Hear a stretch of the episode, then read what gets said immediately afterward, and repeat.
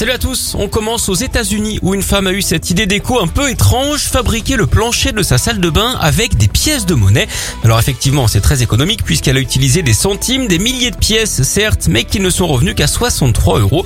Tout allait pour le mieux donc, sauf quand un utilisateur TikTok lui a fait remarquer que sur son plancher, elle avait collé 8 pièces rares. Certaines peuvent se vendre à l'unité jusqu'à 67 000 euros. Évidemment, ça a été la douche froide hein, pour elle, surtout dans sa salle de bain. Puisqu'on parle d'aménagement, savez-vous pourquoi les médecins ont toujours de belles maisons parce qu'ils aiment quand elles ont du cachet. Et puis aux États-Unis, euh, toujours une maman a décidé de jouer les espionnes. Elle s'est déguisée en adolescente et a passé la journée incognito dans le collège de sa fille en se faisant passer pour elle.